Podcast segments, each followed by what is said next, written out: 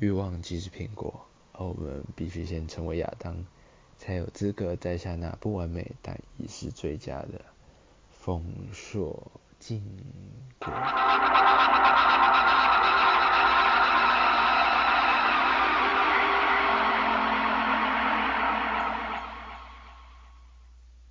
欢迎光临人生实验平台，我是实验体十七号。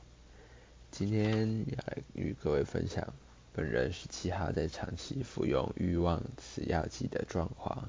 没错，亲自长期服用，请你慢慢的听我说我的故事。欲望是人类努力的原因之一。我不清楚一般人的欲望有多少，但我看我自己，就单单只有仅限于我对我自己，我甚至无法忍受自己闲下来，自己没有在做事，任何事情一定要最高效率，一定不可以停止往前，一切的一切都源自于我十七号。本人的欲望，呃，绝大多数，但是我的生存动力来源，或者是说生活的动力来源，但不是全部，不然人的个性变得太单调了。欲望的尽头是什么？是想要得到一个东西，想要得到一件事情，想要得到一个好的未来，好的工作。呃，比较多的原因是，因为有金钱上这个东西可以衡量欲望这个的每个人的欲望的价值。我想到了一个还不错来当做欲望这个东西的现实化的一个物品，就是在创世纪的时候出现在苹果树上的禁果。诶，也可以称为苹果，一下以苹果代称。它是欲望的一个实体化。你可以想象，人们为了去得到那颗苹果，会为付出什么代价？当我们的人类之父亚当得到那个苹果，付出的代价就是必须被驱逐创乐园。但是他得到了什么？他得到了知识，得到了人性，得到了感情。呃，这就解释了一件事情：人为欲望付出，有得必有失。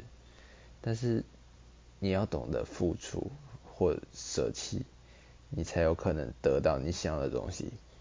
而，在我高中的时候，我那时候认为贪婪。对，现在提到的事情是欲望的路径上会一定会有的一个转折，贪婪。贪婪这件事，我在高中时期并没有觉得它是件坏事，反而觉得是好事。我那时候的思想是，什么鱼与熊掌不能兼得，那是实力不够的问题。诶，这又可以牵扯到我高中时期的。一段恋情，就是那时候我心态就是“鱼与熊掌不可兼得”这句话是不对的，就是你可以兼得，你只要实力够，怎样都可以。但是那时候我的高中恋情的那一任恋情是这样的状况，我那时候同时在忙学校的活动，在同时忙比赛，然后那时候。比赛活动，然后还还即将面临每个高中生大高三的时候都会遇到的统测，亦或是学测。然后我那时候，因为我家里跟我自己的想法的原因，所以我又跑去找了一份兼职打工。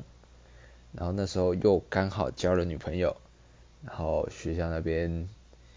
还有一些小兄弟们也要我帮忙一些额外的状况，反正那时候就是焦头烂焦头烂额，就是烧到不能再烧，就是只差没有疯掉。但但那时候我没有疯掉，是真的很神奇。那时候我就在思考，就在想为什么我这么累，然后那时候就想到我那时贪认为贪婪这件事并没有错误的这件事，然后就是你知道打脸自己，打脸过去的自己。但其实，呃，人的欲望你要过得更顺利，人的人生在欲望路上你要过得更顺利，你就是要不断的不断的超越自己。所以打脸自己其实没有什么错，只是那时候觉得。哦天哪，愚蠢的自己，过去愚蠢的自己到底在想什么？就跟你讨厌小屁孩的时候，你会认为过去的自己干怎么也是这么这么屁，这么无可理喻，这么不听人劝话之类的。那时候我就在反思，还是为什么鱼与熊掌不能兼得这件事情是不可以办到的。为什么？因为一定在你的路上，你会因为过于劳累、过于担子过重，选择放掉一些东西。而那时候我的选择是，我选择和我那一任女朋友分手。呃，我现在不觉得这件事是一个错误，毕竟事情发生了，我那时候也这么决定了。但是那时候应该算是很匆忙的时候，决定放掉的这个东西。那时候其实根本没什么时间在陪我女朋友，每天就是学校忙大概一天的快一半吧，然后是，然后剩下晚傍晚的时间，通通都跑去上班打工，然后回到家就是然后连。书可能没看几下就睡着了，然后我有时候还硬撑起来陪我女朋友聊个天，讲个电话。那时候日子说实在的没有很无聊，但其实也有点昏天暗地。对我这个人对生活品质好像有一点特定的要求，觉得。太盲目的做一件事情，而一直巡回是件很无趣、人生完全不会有进步的事情。就是，呃，生活条件并没有差到你必须全心全意的去维持你的生活品质或者是生存的，该怎么说？生存的资格要去挣扎。目前没有人。也不说没有人，我自己不会没有到这种地步，所以我希望我的生活品质是一点点也好，我希望继续前进，不要因为什么东西停下来。对，就是比较追崇欲望的一个想法，因为就是可能想要为欲望这个大家可能有所。觉得它是一个邪的东西，做点辩护吧。但是我觉得欲望本身不是一个必须舍弃的东西。呃，有些人会去他只是因为他必须舍弃一些东西。但是说起来，人的一生好像没有太多东西可以舍弃，又不是人的朋友啊、家人啊、你的事业之类的，又不是。什么一般垃圾的资源回收，随手一丢就好了。它，我觉得欲望这东西会让人变得，可以说是要炼金术等价交换。你想要得到什么，就必须付出什么，甚至你必须付出更多，让它转换的能源也同等消耗。毕竟这世界上没有魔法，而人类又有七情六欲，比如说。爱情啊，对亲情啊，对金钱啊，对未来啊，对各种各种的七情六欲都会有欲望啦，不用装啦，就不管多善良的人，他一定会希望在未来发生一点什么事。虽然我是觉得这个世界，这个现代，好了，应该可能只有我这个时代，我觉得有点。太难过了，但是你知道，还是会有我这种从底下往上看，觉得好像还行，但还是有一些太乐观的人，变成啊从上面往下看就变得我这个世界好像有点太糟糕了。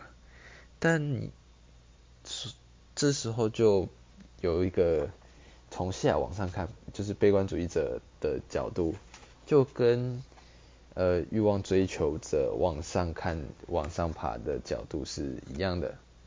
我觉得这两点我刚好同时都有，就是你知道爬的很很有意思吗？就是很好玩啦，很但也很辛苦。我曾经。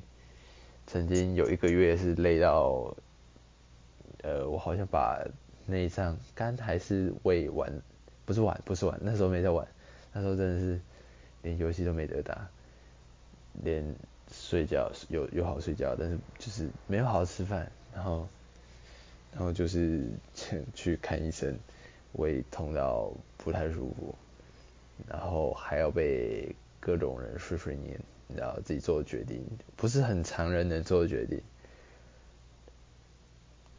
我记得那时候我是逼自己忙到会厌食的那种，那好像是从那时候就开始有个习惯是，只要忙起来压力大起来，忙到我觉得好像没什么进展，就是你知道事倍功半的时候，我就觉我就不想吃饭，完全不想吃东西。也好像从那时候开始，我就很不喜欢吃零食。我变成没必要就不吃，除了喝饮料之类的。可是说来讽刺，我其实也对餐饮有所研究，但是你知道不爱吃东西真的很怪。有人可能只是挑食，哎，我话说我超不挑食的。对不起，有点题外了。好，那个这这几次主要跟大家分享欲望这个东西，并不是坏东西，但。要对它有所敬畏，也要把它好好的把握在你手上。毕竟你握的是你自己的欲望，不要想去帮别人处理他的欲望，你先处理自己的吧。你的很简单，那你肯定你的欲望可能只是活的，好好的，开心的活着。那恭喜你，你的这一生可能会很有趣，但并不会。很亮，很亮眼，就是你知道鹤立鸡群。但是，我也不觉得你们是，就是开心过的人不是很不好了。但是 对我来说有点，嗯，好，你们就继续玩吧，那我继续努力。好，大概就这样。祝各位有未来的美好，或者是美好的未来。好像讲反了，不不重要，不重要。好，那今天该分享的事情都分享完了。如果还有什么想听的，欢迎投稿。然后，如果你有心的话，可以的话，等一下。